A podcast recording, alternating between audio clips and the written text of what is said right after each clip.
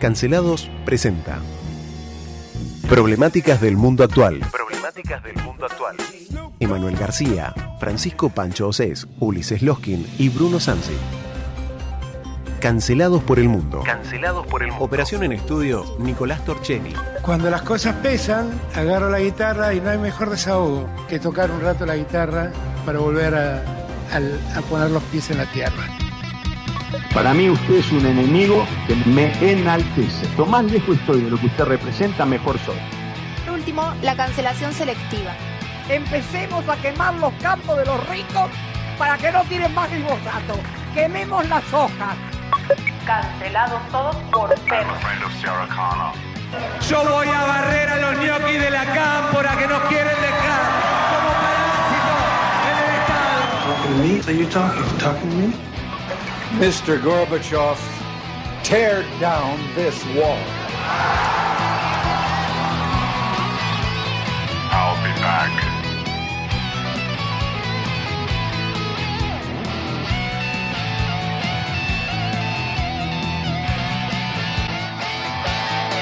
Muy buenas tardes, ¿cómo están ustedes? Acá nos encontramos en este hermoso martes fresquito como le gusta al doctor Loskin y comenzamos con nuestro programa de problemáticas del mundo actual. ¿Cómo está doctor? Bien, bien, disfrutando del fresco y siempre digo lo mismo, nosotros podemos disfrutar del frío porque gozamos de la sociedad de bienestar, pero eh, nunca hay que olvidarse que así como nosotros disfrutamos, ah, qué lindo el día fresco, hay gente que la está pasando mal, con frío, sin leña, sin gas, eh, quizás sin la cantidad de comida suficiente, así que Sí, eh, no hay que dejar de, de lado esa otra cara de la moneda, ¿no? pero uno, bueno, tiene la suerte de poder disfrutar del frío. sí, somos privilegiados. En realidad no nos damos cuenta. No nos damos cuenta de lo A veces nos que quejamos de lleno, como decía el expresidente. Emma García, ¿cómo estás? Bien, muy bien, acá también con frío, pero te veo bastante abrigado, Bruno. hoy. Yo estoy. Hoy acabo de entrar en la tercera edad. Ah, hoy estás. Hoy sí, tengo la garganta que me explota. eh, Hoy te hice un té. tengo frío. que- un tecito de sí. jengibre me hizo Emma. Técnicamente Impresionante. estás hecho. Eh, Emma te hizo el té, yo te receté antibióticos. ya Sí, estamos. no, no, ya estamos así. Y Nico se ríe. Y Nico se ríe porque él se ríe con la, con la desgracia ajena. Pero bueno, ¿qué vamos a hacer? Nico Torchelli en la central de comando está manejando la nave de Helios 20 en este momento. Mira. Ahí está, doctor. Ya, Bueno, ¿con qué empezamos? U- ¿Usted se me quedó, doctor? Yo el sábado no pude estar, estaba con algunas cuestiones eh, personales, pero bueno, eh, arranquemos con noticias del norte. Del norte, cuénteme. Sí. Bueno, ayer fue el aniversario de Estados Unidos y lo festejaron A los tiros. The American Way, básicamente. Nada, era previsible una cosa así, entiendo con cómo se venía viviendo la situación. ¿Qué pasó? Hubo un tiroteo más de estas cuestiones diarias. eh, un muchacho de 21 años, ¿sí? Eh, disparó contra... Ahí está. la Ahí está en desfile. Sí. Fue en un En un, desfile. en un desfile del Día de la Independencia disparó. eh, De la madre patria. mató a seis personas e hirió a otras tantas. Lo arrestaron, no lo, no lo mataron en el momento del arresto, pero sí mataron a un, a un ciudadano, a un afroamericano en otra ciudad que se resistió al arresto. Así que Mirá vos. Y un mexicano dentro de las víctimas, de las seis víctimas del tiroteo, del desfile, en cerca de Chicago, en el estado de Illinois, también.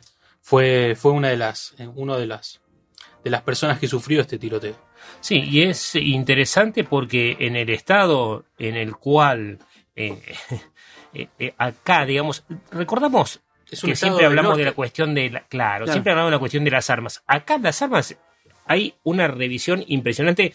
Acá no cualquiera puede comprar armas. O sea, esto se dio por primera vez en la semana, por decir así, porque sucede siempre, en un estado con fuertes restricciones a la compra, venta y posesión de armas. O sea que no se aplica la ley de que como venden armas, este, esto Eso- puede pasar. Eso es lo que nosotros, todos saben mi postura, yo, a mí me gusta. Repítala, Yo- doctor, sí, repítala soy- que Carlitos se, se fue de vacaciones eh, allá en Cabañas Mártires, en Las Plumas, y está volviendo ahora. Así que Bueno, repítala. yo, yo soy eh, o sea, pro armamentista, creo que la población civil armada y bien educada y bien instruida, soy legítimo usuario, me encanta el tema y creo que tengo más años de tirador que de persona, básicamente. Así que Con algunas cuestiones en la puntería. Sí, conozco, sí, que la puntería es absolutamente cuestionable, pero bueno, Eh, nada. Y siempre revisamos esto, o sea, se le echa la culpa a, a- a la cantidad de armas en circulación, cuando en realidad el ojo o el foco hay que ponerlo sobre los individuos, no sobre las armas. Podemos hacer exactamente lo mismo, como di- digamos, no sé, vayamos contra la industria automotriz por la cantidad de Choques. fallecidos o, eh, o muertes que hay eh, con los choques. O sea, no. O sea, es un sinsentido apuntar a esto. Y no solamente eso, sino que ayer, como era de esperarse también, 4 de julio, la NRA, que es la Asociación Nacional del Rifle, eh, con una propaganda muy interesante, muy sesgada también, eh, salió a decir algo como recuerden que hoy están festejando la libertad porque allá por 1776 Pudieron habían, perso- habían personas armadas. Eh, muy interesante desde el punto de vista propagandístico, con la imagen del águila calva americana, con la bandera eh, americana por detrás, o sea, eh, apuntando a la fibra íntima del pueblo norteamericano. Y ahora salió de vuelta a decir, eh, la NRA es la única asociación civil de la cual se le acusa de crímenes con los cuales no tiene nada que ver, que también es cierto, porque todos apuntan a la, la NRA, que es una asociación civil, cuando pasan estos tiroteos masivos y no tiene absolutamente La nada que ver. NRA, la National Rifle Association. Association. Es como que intentemos ir contra la asociación, contra, la contra asociación, contra la asociación argentina del volante por los muertos en, en los accidentes de tránsito. ¿sí? Y un pequeño detalle relacionado con esta noticia, el asesino del tiroteo publicó decenas de videos con imágenes violentas y perturbadoras. La alcaldesa que trató cuando era scout se pregunta cómo nadie fue capaz de interpretar la amenaza que suponía el rapero de 21 años detenido por los policías horas después de la matanza. Los raperos No. son peligrosos, chicos. Los raperos son peligrosos. Sí. Eh, no, Ahí está Nico. Bien. ¿Sabías que a Nico lo repudiaron la vez pasada? sí, sabía. Sí, terrible. Porque dijo, vamos, todo, estaba cantando y alguien quería que diga todes. Sí. Así que me lo maltrataron en. Facebook. Bueno, Canceladísimo. después del tiroteo este que se da, esto va- vamos a un minutito más con esto. eh, las redes sociales automáticamente bloquearon todas las cuentas de, del muchacho este, de Crimo, justamente para que no se produzca el efecto kindling o el efecto de, o sea, de imitación que suele suceder. Eh, y eh, nada, se está trabajando muchísimo ahora sobre algoritmos informáticos que puedan interpretar esta clase de posteos e, e identificar lo que hablabas vos, Bruno, la vez pasada, que son los red flags, o sea, decir, esta persona La alerta roja. es el alerta rojo y ponerlo bajo eh, vigilancia o bajo custodia. Un estado eh, bastante eh, orsonwelliano, básicamente, ¿no? O sea, Sí. para decirlo de alguna manera. O sea, un estado de una vigilancia absoluta, eh, donde, bueno, si alguien te pone una banderita roja encima, estás bajo la visión del Estado controlador y opresor. Sí, me hace acordar a la película Minority Reports. Exactamente. Sí, en la cual eh, había una máquina que predecía crímenes y te metían preso antes por las dudas. Peligrosísimo esto. Igual necesario, yo creo, es como dice nuestro colega Ariel Drach, allá en Florida, le mandamos un saludo, que igual el ojo tiene que estar puesto en la salud mental y en las causas sociales que permiten que esto suceda. ¿sí? Sí. No tanto en los medios de comunicación o no tanto en el uso de las armas, sino en la educación, que es lo básico. Saber que dispararle al otro está mal, que no se lo merece, y esas cosas básicas que han sido, digamos, ya no se enseñan más, se dan por sabidas y no se enseñan. Es un retroceso importantísimo en la educación esto que estamos viendo. Así que, ¿qué más tenemos, Emanuel? Una noticia que viene de Nicaragua. Ortega da un golpe a todas, los eh, a todas las municipalidades gobernadas por la oposición en Nicaragua. El gobierno sandinista toma por la fuerza cinco alcaldías gobernados por el partido Ciudadanos por la Libertad y defenestra a sus édiles en bastiones históricamente opositores. O sea, ¿qué pasó acá? Contame. Sí, básicamente eh, es como que va gente de Ortega y lo sacó con la policía, los alcaldes. Lo sacó con la policía y puso un interventor, como un comisario, un antiguo comisario del partido. Y el argumento fue que utilizaron es que eh, el partido a los cuales pertenecían estos alcaldes que fueron removidos por la fuerza, que no tienen personería jurídica. Algo medio raro porque se han sido eh, No, lo, electos. claro, lo, lo que pasó es que estos son de Ciudadanos por la Libertad, es un partido político al cual Ortega le quitó desde el Estado la personería jurídica. Entonces dice, ustedes no son legítimos porque no tienen partido. Y como son los de la oposición, son cinco municipios fuertes, digamos, que nunca fueron amigables a Ortega y al sandinismo en general, entonces dijo, bueno, es como decir acá, este, bueno, prohibimos el peronismo, le quitamos la personería jurídica al peronismo, entonces todos los gobernadores y los intendentes peronistas marchen presos, nos quedamos nosotros con el gobierno. Es exactamente lo mismo. Y a este régimen defendimos nosotros en la última cumbre de las Américas. Sí, y bueno, y, eh, se, después de sacarlos a los alcaldes elegidos democráticamente, se hizo la bandera sandinista roja y negra, eh, o sea, en, en los municipios, los edificios oficiales. Cosa que, sí, entiendo que una legislación medianamente común está prohibido, se está prohibido en la Argentina, los edificios públicos, o sea, eh, calculo que en Nicaragua debe ser igual. Voy a estudiar, voy a investigar un poquito más respecto de eso, porque ya es bastante complejo eso. Bueno, de todo ha pasado, te digo, las instituciones están en, fran en un derrotero de franca regresión mental. En general, las instituciones están muy lastimadas. Acá en Argentina, inclusive, vos acordate que en 2014, cuando te quemaron la bandera judía, en la universidad pusieron la bandera palestina junto Sí. con la Argentina. Una locura. Y fue un acto oficial. Así andan las Sí, no instituciones. sé si ahí se intervino oficio por parte del gobierno, que debería No, haberse no, hecho. no, no, no. eh, el Consejo Zonal y el Consejo Directivo de Humanidades votaron por poner la bandera. Ellos dicen que fue democrático. Mientras quemaron la bandera israelí, pusieron la bandera palestina en solidaridad con los palestinos y en contra de los De- israelíes. Estado israelí. Exactamente. Bien. Así que bueno, nuestras instituciones están haciendo bastante agua, como en Sydney en este momento, bajo la lluvia. ¿Qué más tenemos? Vender a una niña por comida. Eh, ¿Cómo? Terrible. ¿Le dijo Milei? No, no, no. no, no, no.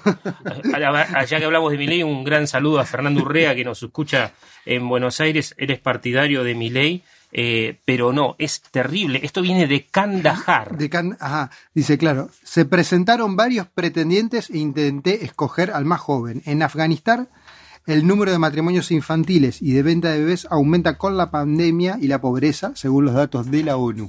Estamos hablando de nenas de 8 años que el papá, bueno, hay cuatro o cinco registros en este artículo de El País, el diario El País de Madrid, en el cual el periodista analiza cómo los más pobres eh, que se han quedado sin trabajo y que están golpeados con la crisis, venden a sus hijos, a sus nenas, mejor dicho, de 8, 9, 10 años, para casarse con personas grandes, me refiero a 25 para arriba, lo cual acá es un crimen. Ahí te compran a la nena y eh, igual diría mi ley estaba cara porque costaba 2.300 euros.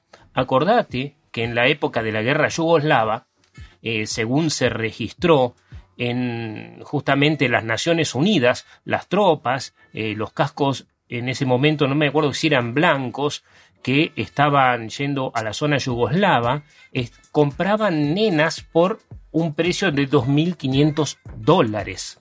Fue un caso impresionante. Se hizo una película, el Whistle- Whistleblower se llamó, eh, con Rachel Weisz, si mal no me equivoco, de eh, Karen Volkovac, una policía norteamericana que tenía una familia muy disfuncional, que fue a un, digamos, se fue a Yugoslavia por una cuestión de contrato porque a diferencia de muchos países, los cascos blancos y los azules en Estados Unidos son por contratos de empresas privadas. ¿No? Entonces esta mujer descubrió que en Yugoslavia eh, toda la prostitución, la prostitución que surgió después de la guerra de liberación, no tenía nada que ver con la guerra, estaba producida por las tropas de la ONU. Y acá pasa lo mismo, 2.300 euros, 2.500 dólares es lo que cuesta una nena en ese mercado de hambre y de pobreza. Sí, se estima que son más de 3 millones y medio de niños actualmente en Afganistán que se encuentran en situación de emergencia eh, nutricional y que por supuesto están en riesgo ante esta situación, una catástrofe humanitaria eh, por demás compleja, que bueno, que ya dijimos la vez pasada que la ONU había destinado una migaja en 14 millones de dólares. Menos de un avión. menos de un avión para ayuda humanitaria. No, la verdad que es impresionante. Y esto se da en gran parte porque ahora algunas zonas en las que se cultivaba opio, los talibanes eh, no permiten ese cultivo no sabemos si para tener mayor control sobre la zona o para evitar el contrabando y que se enriquezcan grupos opositores, porque estamos hablando todavía de tribus y de caciques, ¿no? Eh, Afganistán no es como nosotros creemos, es muy far west todavía. Sí, y mira esto, o sea, no todo es culpa de los talibanes, porque mientras estaba intervenido en aquel momento todavía con un gobierno opuesto por los Estados Unidos, ya en aquel momento UNICEF había detectado cerca de, acá el artículo dice, 183 matrimonios infantiles, 10 casos de venta de niños y niñas durante 2018 y 2019. Así que no es un problema que traen los talibanes en sí, sino que más bien es una práctica cultural, ¿no? O sea, y esto no hay que dejarlo de lado porque, eh, bueno, son prácticas que evidentemente vienen con, la cultura de esta gente. Que son cuestionables, por supuesto, bajo el estándar global de hoy en día. Por lo menos los derechos humanos. Sí. Seamos claros. los derechos humanos es lo mínimo que hay que cumplir más allá de la cultura que tengas o si tu cultura permite o no vender o comprar nenes o casar nenas de 8 años con tipo de 25, ¿no? Pero los derechos humanos como mínimo hay que respetarlos. Lo demás es todo discutible, ¿no? Lo demás es todo discutible, pero estas cosas no las negociamos en nombre de las diferencias culturales, digamos, ¿no? Este, teníamos que... Tenemos eh, una actualización de una noticia. Eh, los 30 países de la OTAN firman la adhesión de Suecia y Finlandia. El proceso, el proceso ahora requiere de la ratificación por parte de los Estados miembros, un paso que podría llevar meses, según Stoltenberg, eh, Stoltenberg secretario general de la Alianza. Pues sabemos que hasta ahora esta noticia la fuimos tratando durante la semana, pero ahora, además de firmar esta adhesión, hay un paso más que es eh, justamente esto, que es la ratificación de cada uno de los Estados miembros de la OTAN, que son 30. Sí, normalmente, paso. normalmente esta ratificación dura uno o dos años, pero eh, ahora justamente eh, yo creo que todos están apretados por la guerra y se hace urgente y Turquía que había puesto sus peros, sobre todo con Suecia, más que con Finlandia, ya dio el visto bueno a cambio de que el gobierno sueco no ayude o por lo menos financie o le dé mucha voz al PKK, al Partido eh, de Liberación kurdo, digamos. Sí, hay que, ahora esto tiene que ser firmado por cada parlamento en particular de los 30 países. Exacto, revisado, releído. Revisado, releído, traducido, firmado y, o sea, propuesto y después promulgado. Así que es un camino largo legislativo hasta que se pueda concretar esta situación de pasar a formar parte de la Alianza Defensiva Estratégica del Atlántico Norte. Así es. Y cuénteme, doctor Loskin, ¿qué estuvo viendo esta mañana usted en vivo? Porque medio raro, la verdad que usted tiene gustos extraños, sigue terremotos con la app. Sí, sí estaba sigue gobernador de Florida. Estaba, y estaba viendo, era como una fiesta de nerds, básicamente. Lo que se veía era, en la, Una serie estabas viendo. la Deutsche Welle que estaban pasando en vivo y entonces entrevistaban a diferentes científicos. Estamos hablando de la puesta en funcionamiento del colisionador de hadrones. Que el, colisionador de hadrones. Exactamente, es. Es básicamente eh, el mayor proyecto industrial que ha llevado adelante la humanidad hasta el día de hoy. A ver por qué. Es el acelerador de partículas más grande que se ha construido, que tiene aproximadamente 28, 28 kilómetros de diámetro. Está ubicado entre la frontera entre Suiza y Francia, a 100 metros de profundidad, y donde se permiten recrear básicamente las condiciones con las cuales hubiera surgido el universo. Es como un gran círculo, ¿bien? Eh, donde se hacen, se inyectan partículas de protones de hidrógeno, ¿sí? Eh, y se los hace girar hasta que colisionan unos con otros y a partir de ahí aparecen o se generan micropartículas que duran infinidad de pero mil- milésimas, lo más chiquitito posible de tiempo y son las partículas con las cuales habría comenzado el universo. Esta, básicamente es tan complejo el aparato este, tan complejo, que o sea, recrea las condiciones del espacio exterior profundo. Eh, las partículas giran casi a la velocidad de la luz absoluta. ¿sí? 300.000 kilómetros por segundo. Exactamente, Y llegan hasta el girar 99,99999% de la velocidad de la luz, o sea, ahí acercándose asintóticamente hacia la ¿A velocidad. Asintóticamente. ¿Y eso qué significa? doctor? Progresivamente sin llegar a. O sea que giran como locas 100 metros abajo de la Tierra en un círculo de 28 kilómetros y andan chocando micropartículas. Sí, Lo que pasa que hacerlas chocar, hacerlas chocar es muy extremadamente complejo. Decían que es como hacer chocar dos alfileres disparados a 10 kilómetros de distancia uno del otro. Pero se tiran eh, millo- billones de partículas, o sea, eh, cada experimento tira como 14 veces de cantidad de partículas a la población mundial. O sea, es una cosa Pero esta vez rompieron récord porque Sí. pisaron más el acelerador, ¿no? Pisar mal el acelerador. Y vos sabés que la, la temperatura a la que funciona el colisionador de hadrones es eh, casi el cero absoluto. O sea, 271 grados Kelvin bajo cero. eh, que es casi irreproducible o sea, esa temperatura. Eh, acá hace un par de años se, fue que se detectó lo que era el bosón de Higgs, que es la, una partícula subatómica que se venía presuponiendo con la física teórica cuántica que existía, pero no se la había podido divisar, y que bueno, muchos años después terminó determinando el premio Nobel en física para Higgs y, y otro físico Hace más. 10 años. Hace 10 años atrás, exactamente. Eh, y bueno, se ha puesto en marcha y hay miles de científicos trabajando justamente en este colisionador de hadrones eh, en diferentes proyectos de física teórico-práctica. ¿sí? Qué locura, ¿no? O sea que, re- perdón, pero re- intentaron recrear esos milisegundos después del el Big Bang. Sí, en realidad se- eh, hay un montón de experimentos que se llevan a cabo adelante. Se, busca lo que es la materia oscura, la antimateria, se intenta estudiar las particularidades, cómo es que una partícula subatómica llega a eh, constituirse en masa, o sea, cómo una partícula adquiere su masa. Eh, cuestiones que la física teórica venía preparándose y preguntándose desde hace tiempo y que sin embargo no había podido dar una respuesta específica.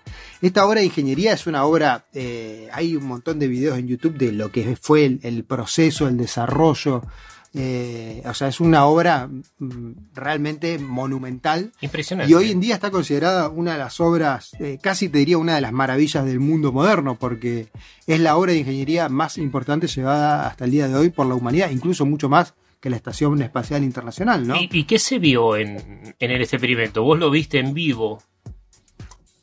No alcancé a ver en vivo. Vi Ah. toda la festividad de nerds antes de, de la. Después me tuve que poner a trabajar. O sea que tenemos calabozos, dragones, Claro, Things sí. y tu acelerador de drones. Exactamente. Yo me quedo tranquilo que hoy no amanecimos a oscuras. Claro, porque bueno, cuando se. Ahí va.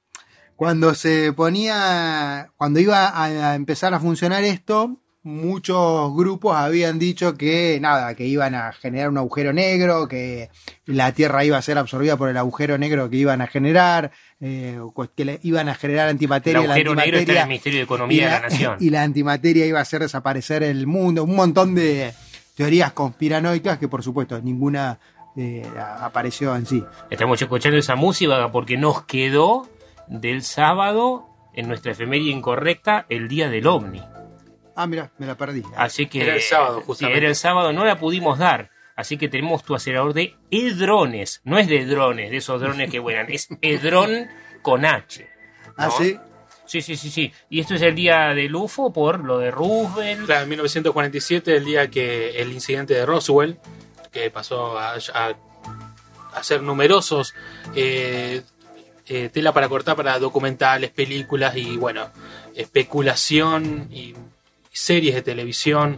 Y bueno, se decretó de ese momento el día del ovni, el, sería el 2 de julio. 2 de OVNI, julio. que significa objeto volador no identificado. Exactamente. ¿sí? Estamos tratando de ver, me hace acordar a esto cuando vimos hombres de negro que mostraban quiénes eran los extraterrestres que estaban viviendo en nuestro planeta, así que estamos tratando de ver si eh, Guzmán es parte de este complot internacional para acabar con la humanidad, porque ya acabaron con el país, vamos a ver qué pasa. Y hablando de Guzmán, eh, ¿tenés algo más para decir del acelerador de drones? Porque estás reentusiasmado. No, es un tema, es muy Una noticia interesante. buena es, es, eh, Es noticia buena. sí, no- una noticia buena. es sumamente. Casi eh, acabamos con el mundo, pero noticia sí. es buena. Es eh, muy complejo de, de- de entender y lo demás. Yo les recomiendo a todos un libro que se llama El bosón de Higgs, de un físico español que se llama Javier Santaolalla, que lo explica, o sea, con, intenta llevar física cuántica teórica a un lenguaje coloquial y para gente interesada y curiosa nomás. O sea, yo lo leí, es muy lindo, muy interesante y a uno le da un acercamiento a este mundo que es bastante complejo de por sí de entender. Me haces acordar, esto es recontra nerd lo que voy a decir. Hay un físico, Fritjof Capra, que hizo un libro y una película eh, que se llama El punto de mutación. Es recontra interesante. Son eh, tres personas que se encuentran, cuatro en realidad, que se encuentran en un castillo francés. Ese castillo, viste, que cuando sube la marea queda aislado Sí. y empiezan a hablar de física. Y la verdad que te puedo decir una cosa, todos los nerds o todos los físicos de posgrado que yo conozco, pues con esto de estudiar me ha tocado que yo compartir eh, materias en, en- otro lugar, en Brasil, por ejemplo, en el, cuando hice el doctorado, allá, este, con gente que hace inglés instrumental, por ejemplo. Entonces tenés un montón de doctorandos. Y te digo que los de física, mamma mía, eran una cosa increíble, yendo en un poroto al lado, yendo en el de, el de Big Bang Theory. Un poroto, porque los tipos evidentemente cuando descubren que el mundo subatómico es diferente del mundo sensible, empiezan a pirar. Yo le digo, o sea, eh, doctor, ¿está bien la palabra pirar? Sí, a ver, lo interesante de esto, que lo que se espera del gran colisionador de hadrones, de es que pueda eh, dar un cierre a un, a un gran conflicto que hoy en día tiene la física teórica, que es explicar eh, algunas cuestiones de la física cuántica y es lograr llegar a lo que es la teoría de unificación, de o sea, teoría, teoría de física cuántica unificada. Eh, porque hay un montón de teorías en cuanto a la física cuántica, o sea, y al origen del universo, y a cómo está dispuesto, y etcétera. Y lo que se espera con estos experimentos es poder acercarse un poco más a esto que vendría a ser como el gran sueño de la física teórica, que es la teoría unificada. Descubrir las cosas cómo funcionan, Cómo funciona en el mundo su- subatómico. Exactamente, en el mundo cuántico ¿no? Porque subatómico. todo lo que nosotros vemos quieto está quieto porque está girando rápido. Parece una cosa rarísima. Exactamente. Rarísima. exactamente. Después vamos a contar cómo, cómo es el átomo. No tenemos, tenemos Un minuto para escuchar nomás para escuchar a Cacho Fontana. A Cacho Fontana. Hola, mi país. Y a Pinky. Muy buenas noches. Esto, señoras eh, que claro, es el Se punto donde El punto de mutación. el punto donde Cacho Fontana enterró su carrera. Básicamente, eh, los bonos de guerra, el Fondo, Pa- Fondo Patriótico Nacional de las Islas Malvinas, se juntaba plata para los bonos de guerra, ¿sí? Siempre se hizo en todas las guerras básicamente lo mismo. Bien. Y Pasa que en ese momento estábamos en una dictadura militar y quedó el pobre Cacho Fontana, que falleció hoy a los 90 años, pegadísimo. era el vocero del canal propaganda. oficial pegado a la propaganda. Y bueno, nada, murió solo en un geriátrico, en la pobreza absoluta. Eh, y nada, los últimos años de él, después de la vuelta a la democracia, siempre se lo cuestionó y se lo condenó por haber eh, formado parte o haber creado el Fondo Patriótico de las Islas Malvinas y participar en esto que fue la venta de guerra, en la venta de los bonos de guerra. Pobre Cacho Fontana, todos O decían sea, básicamente eso. matar al mensajero. Sí, es eso, es maten al mensajero.